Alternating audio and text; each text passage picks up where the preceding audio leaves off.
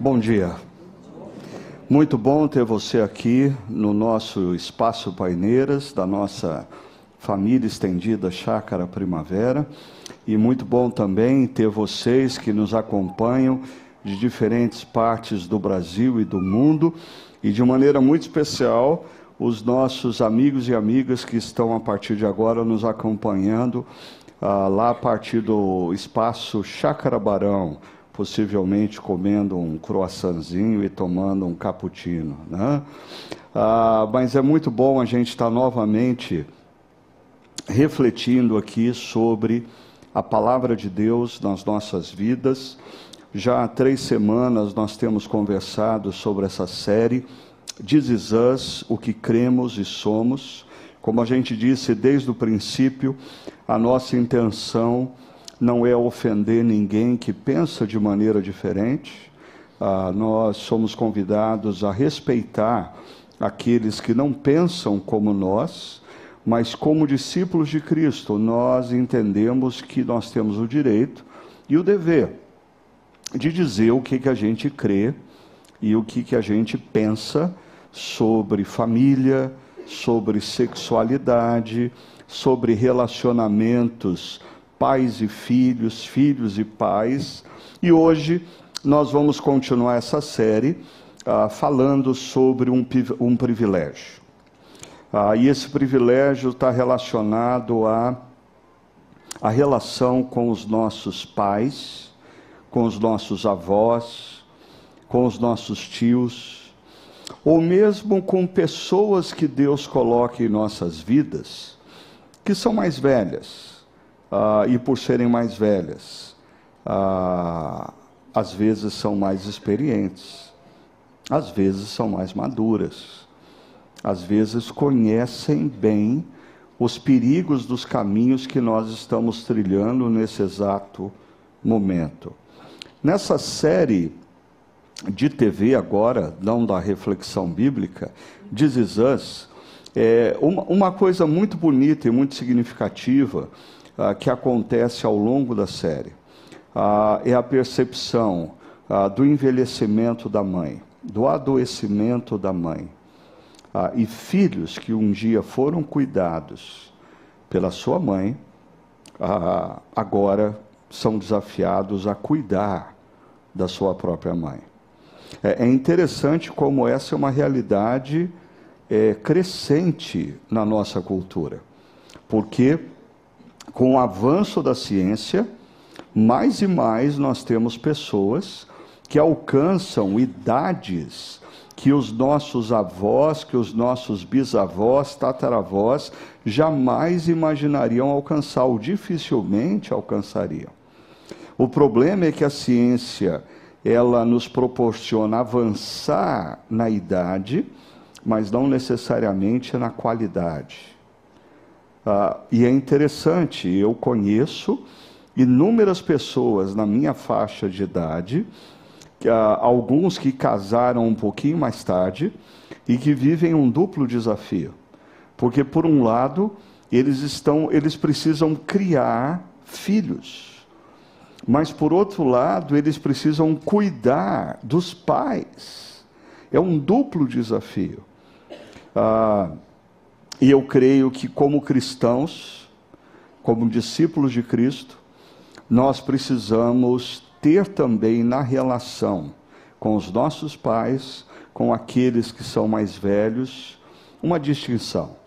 É interessante que numa discussão que Jesus tem com os fariseus, os religiosos da época, Jesus questiona os fariseus porque eles faziam determinadas coisas na expectativa de serem isentos da responsabilidade de cuidar dos pais. Eles faziam coisas aparentemente boas, mas para estarem isentos da responsabilidade de cuidar dos pais. E Jesus diz para eles: vocês estão, através da tradição humana, abrindo mão do princípio de Deus. E o princípio de Deus é honra o teu pai e a tua mãe.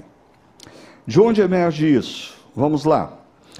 Êxodo capítulo 20, verso 12: quando o povo hebreu sai do Egito, Deus dá ao povo que sai do Egito princípios de vida, princípios para que, para que eles pudessem viver uma vida melhor e jamais voltassem à escravidão. E um dos princípios é esse: honra teu pai e tua mãe, a fim de que tenhas vida longa na terra que o Senhor, o teu Deus, te dá. E a promessa que ela está diretamente relacionada a um espaço geográfico.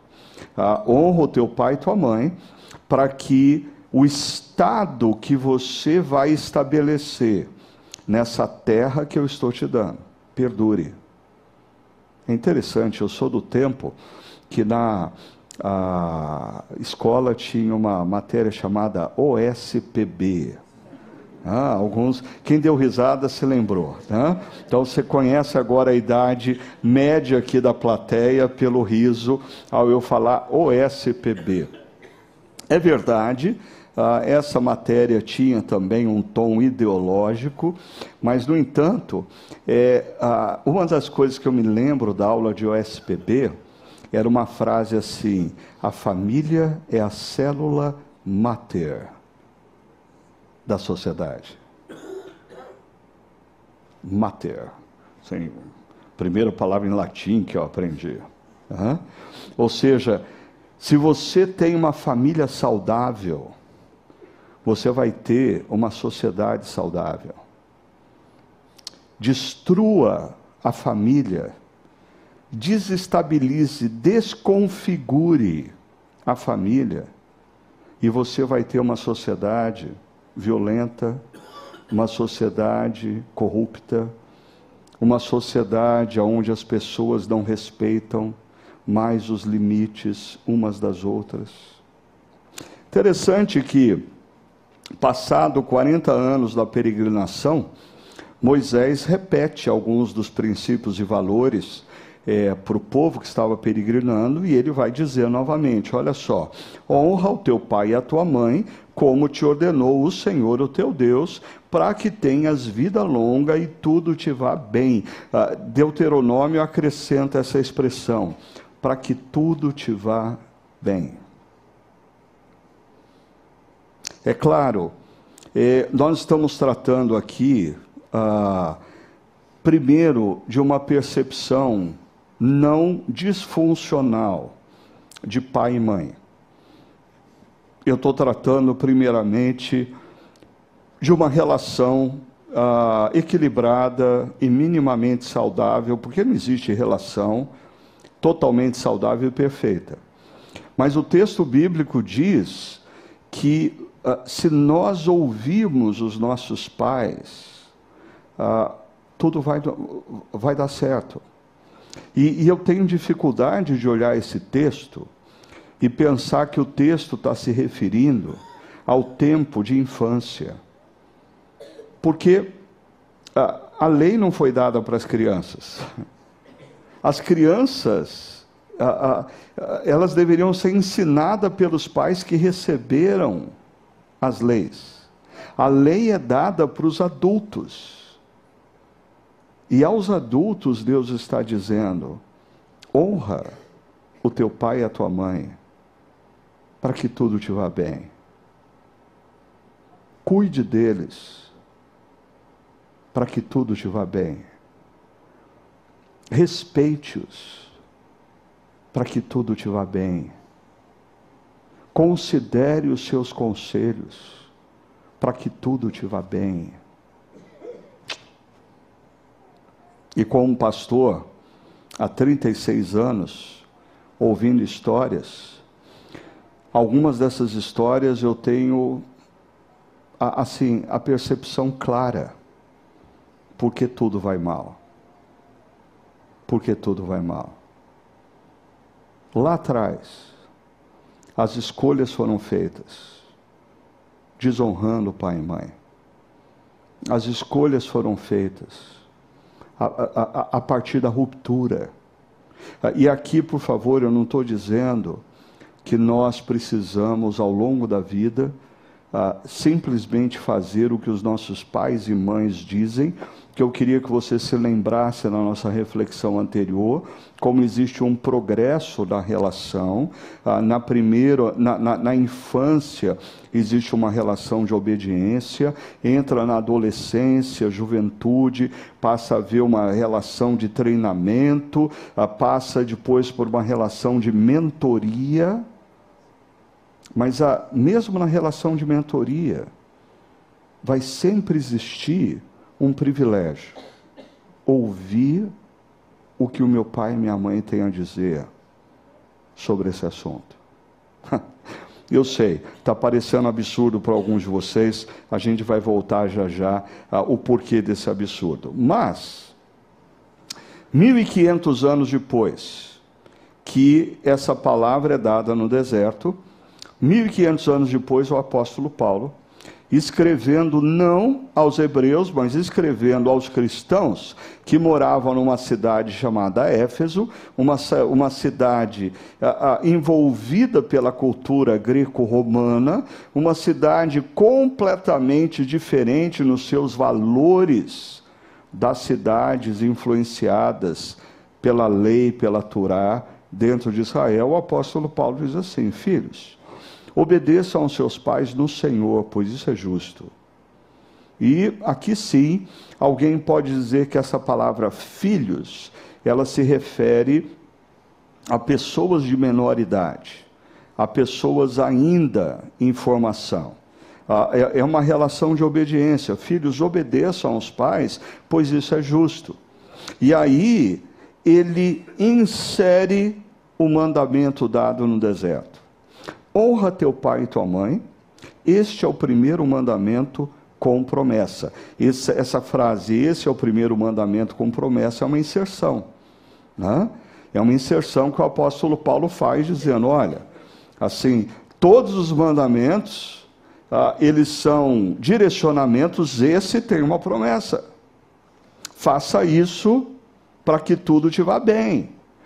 E aí o apóstolo Paulo, ele uh, ele, ele, ele acrescenta mais um aspecto aqui.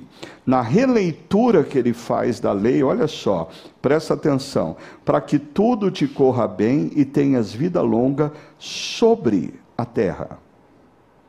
Vem aqui comigo. Ah, lá no Êxodo, em Deuteronômio, a expressão é para que tenhas vida longa na terra que eu vou te dar, um espaço geográfico uma nação que ia ser constituída. Ah, essa época passou. Ah, passou. Agora nós somos a igreja, o novo Israel. Nós estamos espalhados pela terra. Então, para que tenhas vida longa sobre a terra.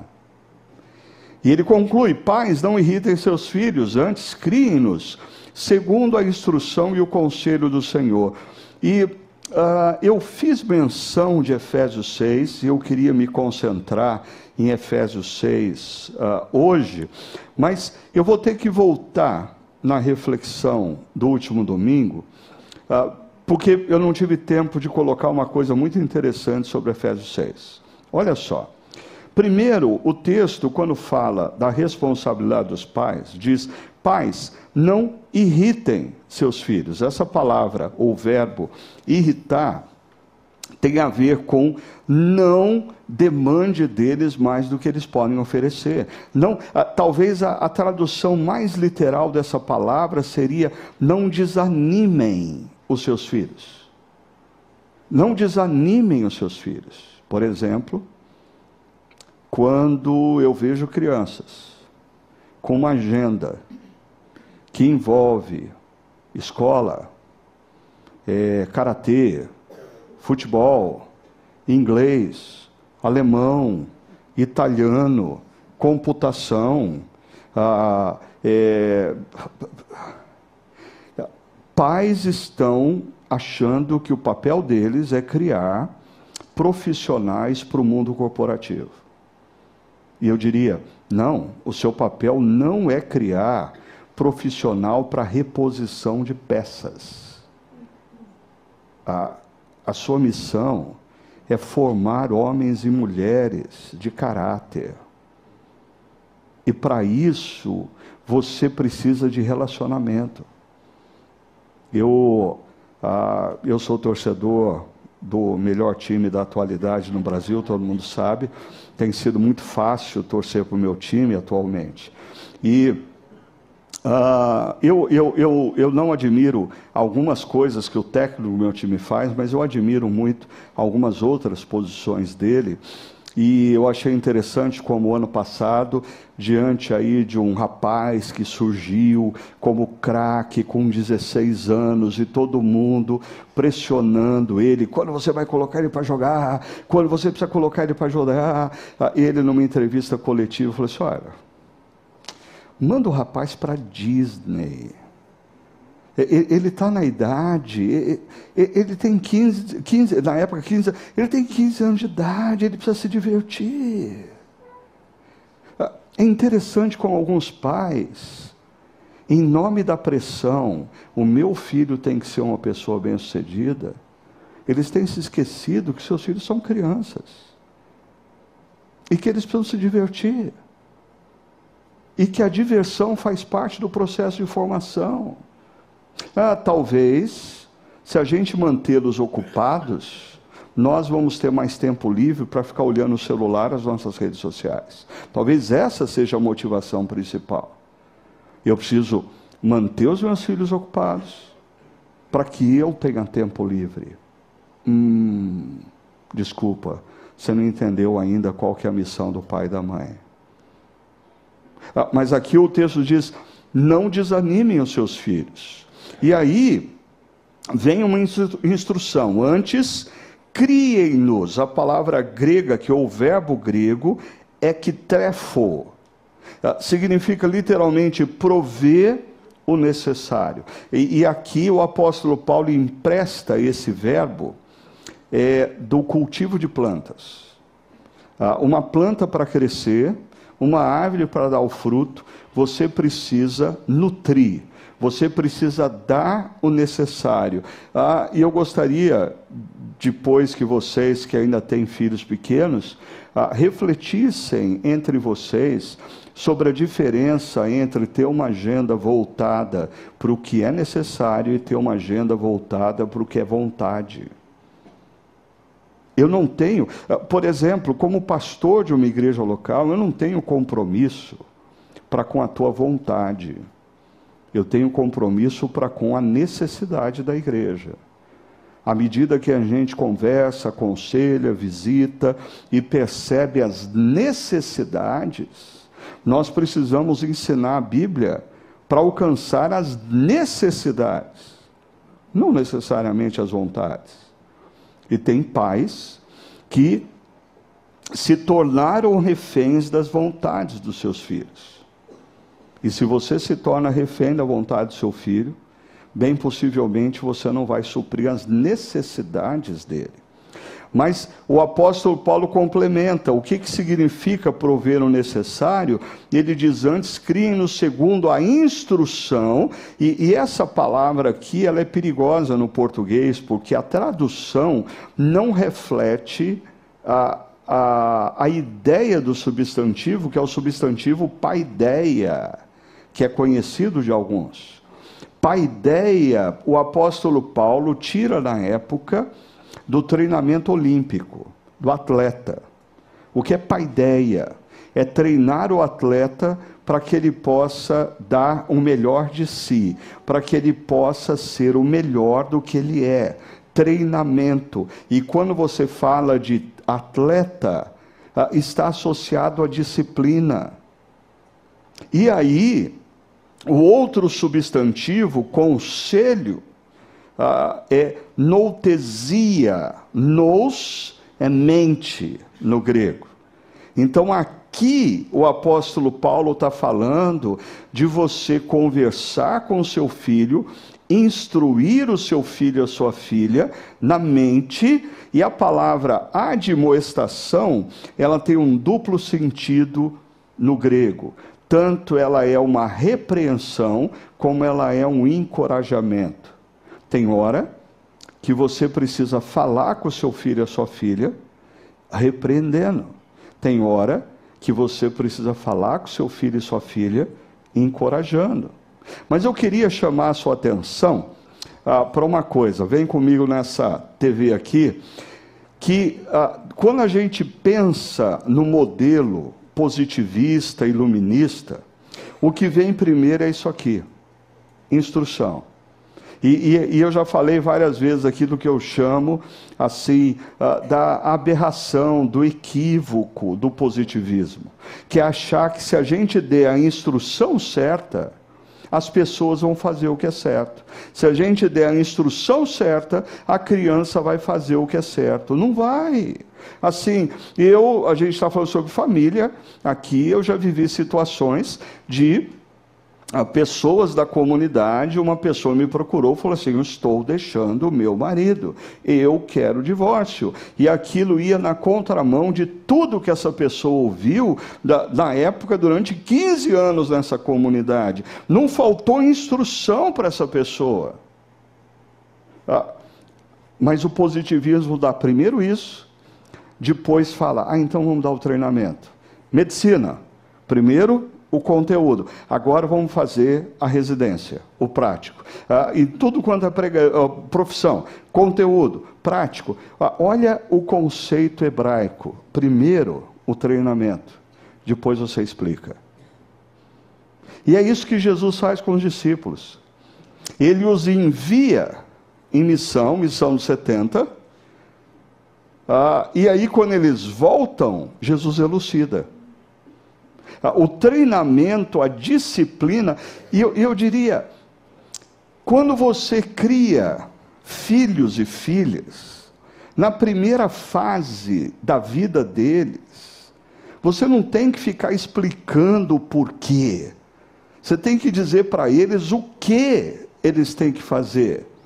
E aí começa a emergir uma fase que eles começam a levantar, mas por que eu preciso fazer? O que você está mandando eu fazer? E aí vem a instrução. Primeiro treinamento, primeiro a disciplina, depois a instrução, mas uma palavra que não pode passar desapercebido aqui. É instrução e conselho do Senhor. A base é o que Deus disse, não é o que as logias dizem, não é o que a cultura diz. Deixa eu te mostrar o que a cultura diz. Essa semana eu estava lendo, perdi o sono duas horas da manhã e comecei a ler o jornal, e aí não tinha mais o que ler, e, e, e aí você começa a ler tudo quanto é bobagem que pode aparecer. E aí eu caí na coluna ah, da Tati Bernardi, escritora e roteirista de cinema e televisão, autora de Depois a Louca Sou Eu. Então, percebe, uma pessoa que faz roteiro para o cinema, para a TV e escreve, é uma pessoa que está fazendo cultura. Ah, você pode não perceber, mas é uma pessoa que está por detrás dos seriados que você assiste, nas novelas que você assiste, dos livros que você lê, ou qualquer coisa parecida. Então, olha só. Ele escreve assim: Desde bebê, minha filha fica indignada quando algo não sai exatamente do jeito que ela deseja. Me encara com seus olhos enormes, lindos e furiosos. Esmaga com a força de dez mulheres adultas um brinquedo que encontra pela frente. Esbraveja, muitas vezes testando novas palavras que saem erradas, mas ela não perde a grandeza. E diz que quer morar sozinha. Ela tem cinco anos. Eu fico fascinada e não disfarço. Se repreendo, teatralizando semblantes de decepção, nós duas sabemos que eu estou mentindo. A verdade é que tenho um respeito profundo infinito por toda, por tanta intensidade e valentia.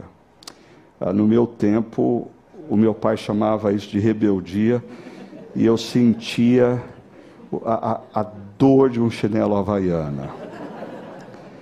Muitas vezes, olha só, muitas vezes, porque infelizmente convivo com adultos. Discípulos de livros chatos sobre educação reprovam o meu desmedido e, segundo eles, equivocado. Encantamento pela rebeldia de Rita. Faço de conta que tenho muito a aprender e que estou disposta a receber ajuda de pessoas melhores, mais experientes e mais maduras do que eu.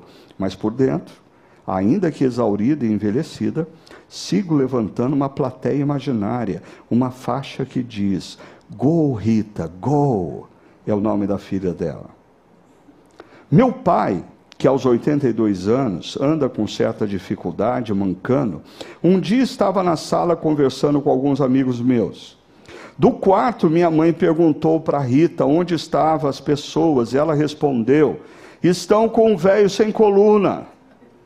Ali, onde uma tia minha viu um grave alerta chamado desrespeito a idosos, eu vi a salvação da humanidade, o humor. Entendo a relutância que sentem em me apoiar nessa dura e solitária empreitada de criar uma filha sem acreditar no conceito medíocre e limitado de ser uma boa pessoa. Quero que minha filha saiba que sua raiva tem lugar. E está certo isso. A, a, a gente precisa ensinar os filhos que tem. Tem lugar. E não é todo, em todo lugar que a impetuosidade, criatividade, loucura, ciúme, inveja, tudo isso tem lugar. Nenhum desses lugares é a minha bochecha recebendo um tapão da mãozinha aberta. Ela falou: opa, agora a gente começou a falar a mesma linguagem. Aí ela complementa. Mas sobre isso estamos em negociação constante sei que chegaremos lá. Todas as suas partes feias e imperfeitas também moram e se alimentam e dormem nessa casa. É verdade. Para tal empreitada, estou sozinha.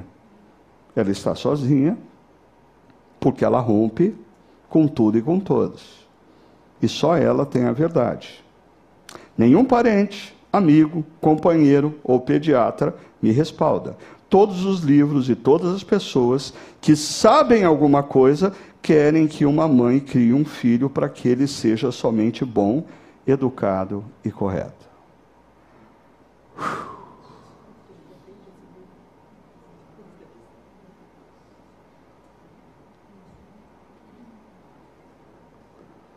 É isso que muitos dos seus amigos e amigas pensam.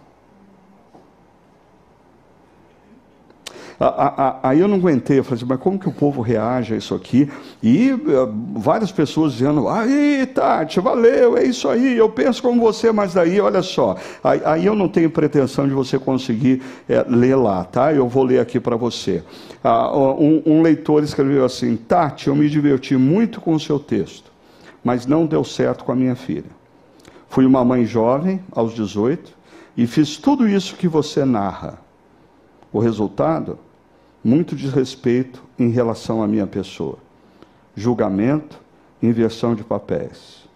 Quando fui buscar compreender a razão de tudo o que acontecia, adoeci com a falta de gratidão e tudo o mais e com os apedrejamentos. Percebi que fui muito mais amiga do que mãe. Hoje, ela, aos 24, já me respeita mais e me vê como ser humano, mas depois de muita terapia. Um outro disse assim, uma outra mulher, achei interessante. Convivi dois anos com uma criança educada assim. No início eu achava tudo lindo, até passar a presenciar ataques de fúria por frustração e grosserias diárias com todos ao redor dela. Mandei o pai da criança passear. Ele não dava limite para a criança, mas eu dei para ele. Boa, né? Aí, aí um outro diz assim: bota a Tati Bernardi para dar aula em uma turma da quinta série, que ela vai rever todo esse texto e o seu posicionamento. Em uma semana, aposto. Ah, mas eu guardei o melhor para o final. Uma frase curta aqui, bem curtinha. A pessoa disse assim: agora ficou fácil. É só os pais fazerem exatamente o contrário do que está descrito no artigo. Ah, ah, eu, eu queria lembrar você de onde vem isso. Ah, nós falamos aqui dessa, dessa cultura da pós-modernidade que coloca o indivíduo, o eu, no centro de todas as coisas. E você percebe como essa articulista, ela, é, ela tem o eu no centro, não importa o que outros pensem, é a minha experiência que vale e sou eu que decido. O problema é que ela está reproduzindo essa espécie. Ela está reproduzindo essa espécie. Pais que pensam assim reproduzem um, uma espécie de ser humano que acredita que o mundo existe como matéria-prima da sua própria felicidade. Ah, lembrem-se, essa é uma experiência, ou essa é uma cultura que reage ao senso comum da sociedade moderna. Não existe mais leis, não existe mais normas, não existe mais coletivo, só existe o indivíduo. Então, as pessoas que estão na igreja, as pessoas que estão no cinema, as pessoas que estão na praça de alimentação, ou os professores que estão numa sala de aula, eles que devem se adaptar a uma criança criada, se a gente pode chamar de educação, dessa maneira.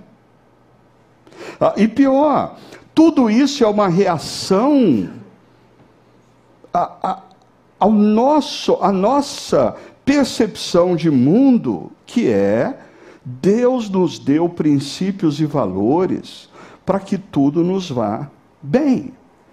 A consequência disso é que nós não temos mais na sociedade o pressuposto de que existe revelação. Então, por exemplo, quando se lê Efésios 6, se estuda como cientista da religião como que os religiosos do primeiro século percebiam a, a interferência do ser divino na realidade. Mas não é que o ser divino existe, nem que ele intervinha. É, é, é uma percepção científica da religião.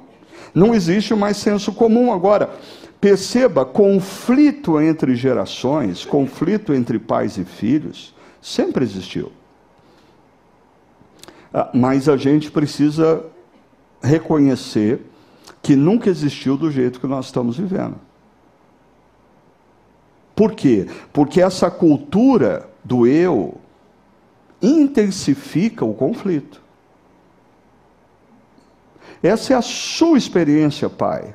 Essa é a sua experiência, mãe. Eu tenho o direito de viver a minha vida como se ela ou ele brotaram do chão do nada e não passou pela barriga de ninguém. Como se eles, quando nasceram, eles já sabiam comer, já sabiam se limpar, né? Pare e pensa, você quer os seus, olha, quer os seus pais tenham sido bons ou maus dentro da sua perspectiva, você não tinha a menor chance de viver ou sobreviver. Se você está aqui, é que de alguma maneira, bem ou mal, você foi alimentado e você foi cuidado durante anos na sua vida que você não tinha a menor chance de viver sozinho. E mais, ah, eu diria que a revolução tecnológica também intensifica essa ruptura. Porque, pare e pensa comigo, quando uma jovem se casava, ah, e falava assim: Ah, eu quero fazer uma canja no jantar, mas ela nunca tinha feito uma canja antes. O que ela fazia? Ela ligava para a mãe e dizia: Mãe, como que eu faço uma canja? Sabe como ela faz agora? Ela vai no Google. É, assim, o, o rapaz tinha que arrumar o encanamento da cozinha. Não tinha. Como você faz isso num mundo onde não existe Google? Você já pensou que dificuldade fazer isso? Sabe o que você tem que fazer? Você tem que chamar uma pessoa mais velha e dizer assim: como que a gente faz isso? E aí a pessoa mais velha, quer seja o seu vizinho, quer seja o seu tio, quer seja o seu avô, quer seja o seu pai, ensina você a lidar. Você já parou para pensar nessa perspectiva que nós estamos diante de uma geração que dispensa conselhos porque eles têm um Google. Como criar filhos? Pai, mãe, vô, vó, dá licença. Doutor Google, como criar filhos? Não, e agora tem coisa melhor, né? Assim, a inteligência. Já pensou filhos criados pela inteligência artificial? Eu coloquei, a gente estava numa reunião de pastores, falei assim, coloquei lá na inteligência artificial, como criar filhos saudáveis. Ela te dá lá, assim, todos os pontos, é só você seguir. Então você não precisa mais da geração anterior. Será? É, e, e talvez eu queria exemplificar uma coisa aqui para os mais jovens. talvez vocês não. Assim, a, a, às vezes a gente vive um momento da história e a gente acha que sempre foi assim. E não foi. Ah, e eu estou trazendo aqui uma foto de 1948, 75 anos atrás. Não faz tanto tempo, não virou nem um século. Ah, e, e, e, essa música, ela, ela reflete muito acerca de como eram os relacionamentos 75 anos atrás, entre uma geração mais jovem e uma geração mais velha. Ah, não deixava de ser conflituosa, mas existia uma possibilidade: se aprender com os mais velhos, se respeitar os conselhos. Tanto que Lupicínio Rodrigues diz: esses moços, pobres moços, ah, se soubessem o que eu sei. Não amavam, dá um desconto para ele, é uma música de fossa aqui. Não passavam aquilo tudo que passei. Ah, mas que tal a gente fazer coisa melhor? Cadê o Davidson? Davidson é aqui. Você conhece essa música, Davidson? Agora, você conheceu agora. Paulinho, Dá um. Que, que tom que é? Dá um ré aí. Acho que vai ficar melhor o Davidson cantando. Vamos lá. Pode? Esses moços, pobres moços, ah, se soubessem o que eu sei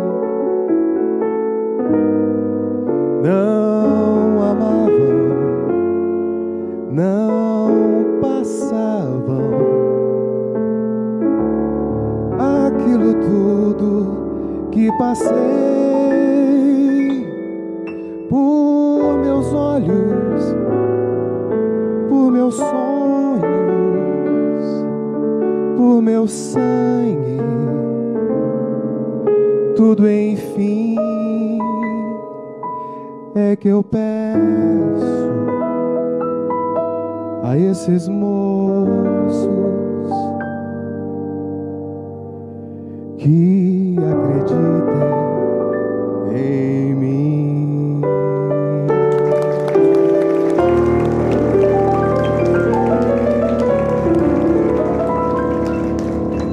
Espera um pouquinho aí, Davidson. Não acabou ainda. Ah, eu só queria chamar a sua atenção para uma coisa, porque eu acho importante a gente ler a cultura.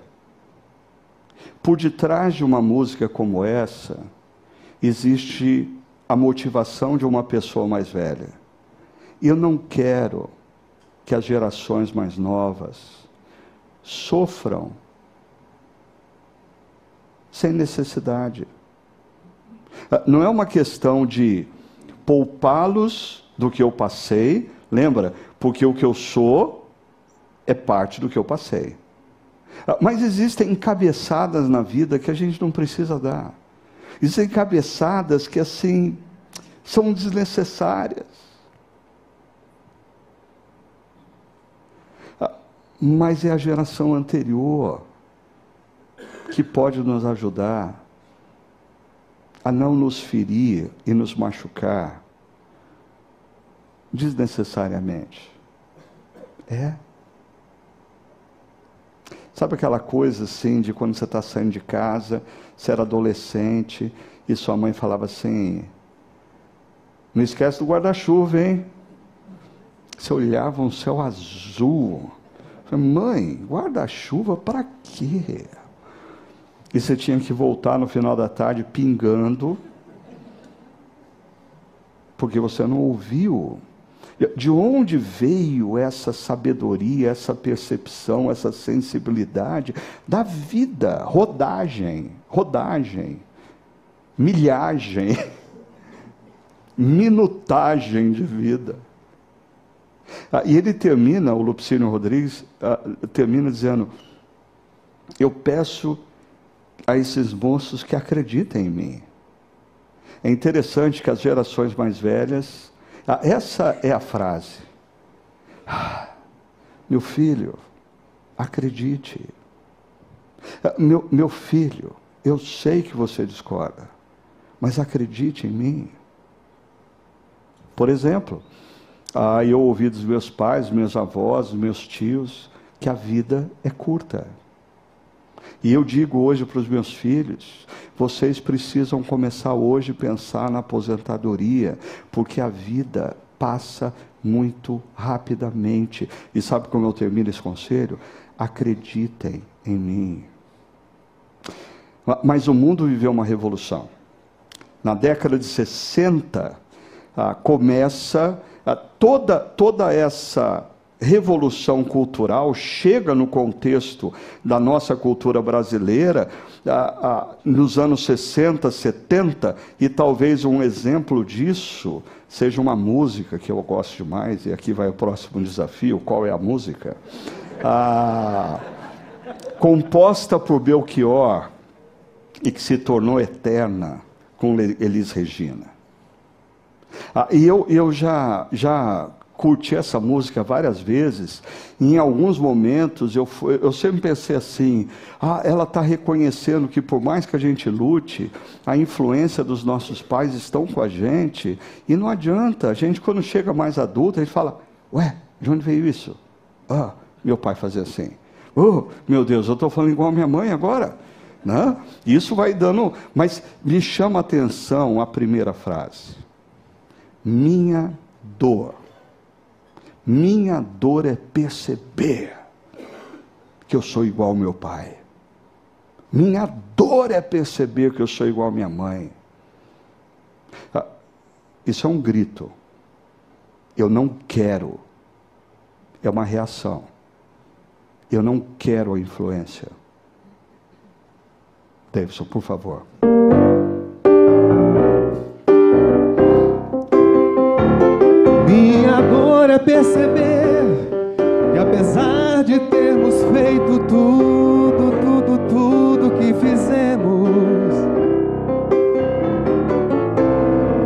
Ainda somos os mesmos e vivemos,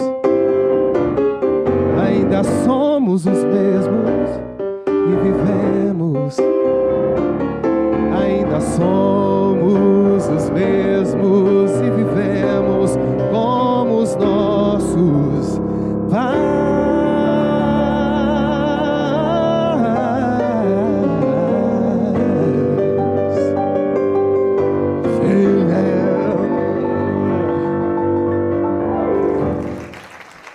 Obrigado ao seu Paulinho. Ah, perceba, ah, essa mudança cultural, ela nos impôs valores que são antagônicos ao que Deus nos ensina. A, a cultura mudou, mas a palavra de Deus continua a mesma. E, e a pergunta que você tem que fazer para você é quem é o seu Senhor. Se o seu Senhor é aquele que se revelou através das Escrituras, ou se o seu Senhor é a cultura que te seca. Se o seu Senhor é, é essa cultura do eu, ou o seu próprio eu. Perceba, esse texto que a gente está se referindo diz que honra teu pai e tua mãe é o primeiro mandamento com promessa. Isso nos leva para os dez mandamentos ou as dez palavras. E uma coisa que talvez passa desapercebido para muitos que conhecem de cor e salteado os dez mandamentos, é que uh, o honra o teu pai, ele fica fora do esquema da lógica dos dez mandamentos. Por quê? Porque os primeiros quatro mandamentos falam da relação com Deus. Os outros cinco mandamentos falam da relação com o próximo. Ah, por que no centro dos dez mandamentos nós temos a honra ao pai e à mãe? Eu queria sugerir o seguinte: é através da honra aos pais e à mãe que nós aprendemos a honrar a Deus. Se você não é capaz de honrar e obedecer o seu pai e a sua mãe que você vê, você não vai ser capaz de obedecer e respeitar o Deus que você não vê. A, a, sua relação com Deus está diretamente associada ao tipo de pai e mãe que você teve. E você tem que ter consciência disso. Tem gente que acha que Deus é uma espécie assim de guarda noturno londrino, com um cacetete na mão, e que ronda, pronto para te pegar fazendo coisa errada e para descer o porrete em você. E, e você, de onde você tirou isso? Talvez de um pai severo.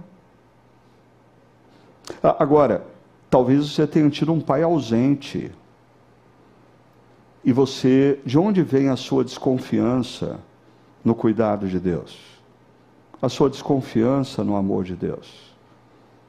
Agora, quando nós somos pais e procuramos criar os nossos filhos de uma maneira minimamente correta e saudável, perceba, nós influenciamos a vida espiritual dos nossos filhos. A, a honra, nós aprendemos a honrar a Deus honrando os nossos pais. Mas aqui também é verdadeiro. Quem é responsável, perceba, quem é responsável para ensinar para a criança: não matarás, não adulterarás, não roubarás, não mentirás, não cobiçarás? Os pais. Não é a escola. Não é a constituição de uma nação. Assim, quando uma, uma criança se torna um adolescente ou um jovem é punido por uma infração, já é tarde demais. Aonde está a fenda? A fenda está na relação com os pais. A fenda está em você, no fundo, no fundo, achar maravilhosa a rebeldia do seu filho e dentro de você, você gritar: Go, Rita, go. Viva sem limites. Viva sem respeitar o próximo. Assim, perceba que a honra do, ao pai e à mãe, no contexto da espiritualidade cristã, ela está associada a um princípio maior, que é uma cultura que valoriza a sabedoria do ancião. Em Israel foi assim, Êxodo 18, Deus estrutura o povo de Israel e uh, Moisés institui os experientes e sábios para orientar, e na igreja neotestamentária nós temos também os chamados presbíteros, que a, a, a, o sentido original da palavra são anciãos, aqueles que detêm sabedoria de vida para nos orientar. Às vezes, quando os nossos pais falham, nós precisamos de pessoas mais experientes e maduras para nos abençoar na vida. Na série que nós estamos fazendo referência, num dos momentos mais terríveis vividos pelo Jack, a perda de um filho, ah, o doutor Nathan Katowiski, deve ser polonês, né? Diz assim: Eu gosto de pensar que talvez um dia você será um homem velho como eu, tirando o fone de ouvidos de um homem mais jovem e explicando para ele como você pegou o limão mais azedo que a vida lhe ofereceu e o transformou numa boa limonada. gente mais velha orientando as mais novas. Eu tive pessoas assim na minha vida. Que aí nós estamos falando dos pais, assim, casais jovens ah, não precisam de conselhos de casais jovens. Casais jovens precisam de conselhos de casais experientes. Homens jovens não precisam do conselho dos amigos da mesma idade. Homens jovens precisam do conselho de homens maduros e experientes, ou mesmo mulheres. E isso é bíblico. Paulo, quando escreve a um dos seus discípulos, Tito diz. Tito, ensine as mulheres mais velhas e experientes a ensinarem as mais novas. O mesmo aos jovens. Assim, semana passada eu mostrei para vocês como se dá a influência dos pais, e essa semana a gente está falando ah, da participação dos filhos, como nós honramos os nossos pais. E ah, de, deixa eu acrescentar um elemento teológico aqui. Nós estamos reunidos aqui como igreja porque um dia Jesus entrou na história e naquela cruz ele morreu pela nossa rebeldia. Porque um dia todos nós fomos filhos da Tati. Ah, um dia todos nós fomos uma Rita diante de Deus. E Jesus entrou na história para pagar a nossa rebeldia, para nos oferecer perdão. E ele nos fez igreja. Agora, você já parou para pensar que nada disso seria possível se Jesus não tivesse sido um filho comprometido com a honra do Pai? Daí você fala assim, ah, mas Jesus era Jesus. Não, a palavra de Deus diz que Jesus, ele era homem, e ele estava sujeito a todas as tentações que eu e você temos, inclusive de ser rebelde. Jesus, Jesus passou pela tentação de ser rebelde. Jesus passou pela tentação de ser autônomo. Ah, quando ele está no deserto e Lúcifer vem para ele e fala assim: Olha, tudo isso te darei se prostrar me adorares. Lúcifer está oferecendo para ele um atalho. Que tal você abrir mão desse negócio da cruz? Eu posso te oferecer tudo o que seu pai diz que você vai ter sem cruz. Ah, mas nós só estamos reunidos aqui porque Jesus foi um filho que decidiu honrar o pai. E ele disse: Pai, se queres, afasta de mim esse cálice. Contudo, não seja feita a minha vontade, mas a tua. A essência da nossa salvação está baseada no fato de que Jesus foi um filho comprometido com a honra do pai. Deixa eu caminhar para terminar, que o nosso tempo se vai. Ah, esse personagem central, Randall, ele ao longo da série ele vai viver uma crise na relação com os pais e essa questão da honra aos pais, porque por um lado ele tem um pai adotivo que foi provedor, foi presente, cheio de virtudes, apesar dele ter defeitos, logicamente. Ah, mas aí eu vou dar um spoiler, porque se em três semanas você não começou a assistir, agora você merece spoiler. Mas ele perde esse pai na adolescência. Ele não tem tempo para honrar esse pai. E aí surge na vida dele o pai biológico. E ele descobre um homem que se omitiu, que se ausentou e que carrega consigo vícios. A quem Randall deve honrar. Ah, eu sei, muita gente ah, ouvindo essas reflexões sobre honra ao pai diz assim: Ah, Ricardo, se você tivesse conhecido meu pai, você não estaria dizendo isso aí. Se você tivesse conhecido minha mãe, você me isentaria de tudo que você falou. Mas é interessante, o Randall, ele com a sua vida e o seu caráter, ele honra o pai adotivo. Eu fiz uma menção de uma frase dele semana passada. Mas com o pai biológico, ele decide compreender as limitações do pai. Ele decide perdoar o pai. E ele decide honrar o pai. Interessante, sabe quem ganha? O Randall. Ele se torna uma pessoa melhor. E a última imagem. Ah, esses três filhos,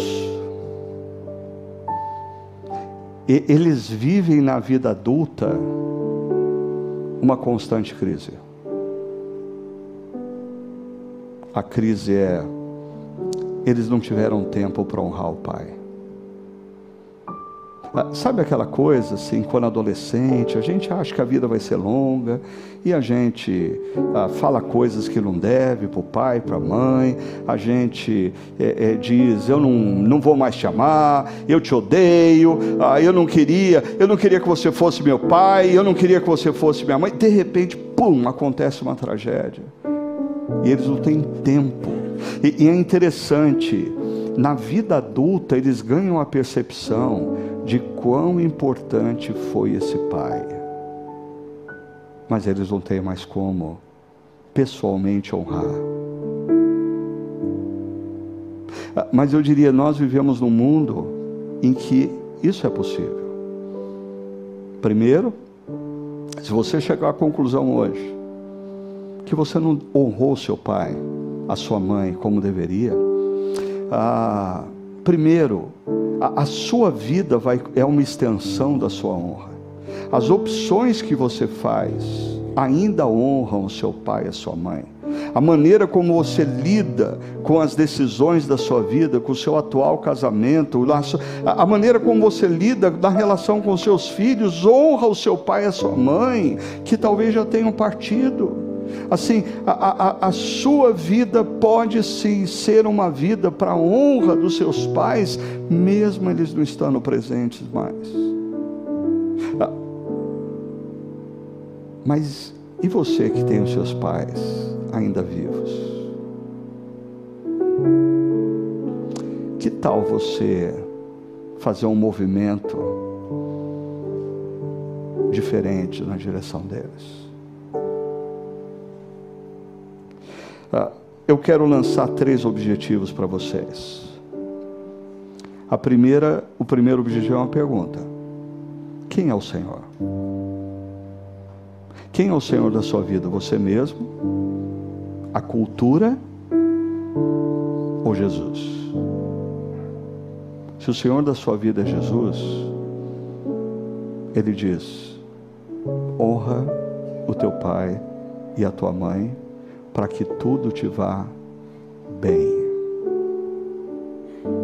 Segundo, o perdão é uma possibilidade, principalmente para aquele que compreendeu quem é Jesus, se rendeu ao amor de Deus que foi oferecido na cruz e se apropriou do perdão de Deus que nos é dado por Jesus. O perdão é uma possibilidade. E é interessante, quando a gente fala de perdão, a gente percebe na fisionomia das pessoas, elas se fechando, dizendo, não, não, não, não, não, não vem com esse papo que eu não vou perdoar. Você não percebe que o principal prejudicado é quem não perdoa? Você não liberar o perdão, consome a sua vida, consome a sua alegria propaga em você o azedume em relação à vida. Terceiro, honre os seus pais enquanto há tempo e a todo tempo, mesmo depois da partida deles. Ah, honre os seus pais, Talvez o seu pai e sua mãe falharam, mas alguém acertou. Seu avô, a sua avó, aquele tio que te acolheu, a, a, aquela, aquela pessoa mais velha e experiente que te orientou. Honre essas pessoas. E geração mais jovem. Deixa eu dizer uma outra coisa que eu não coloquei aqui. Quer a cultura diga que isso está certo ou não, isso é o caminho. Esse é o caminho. Acreditem em mim. Deus os abençoe.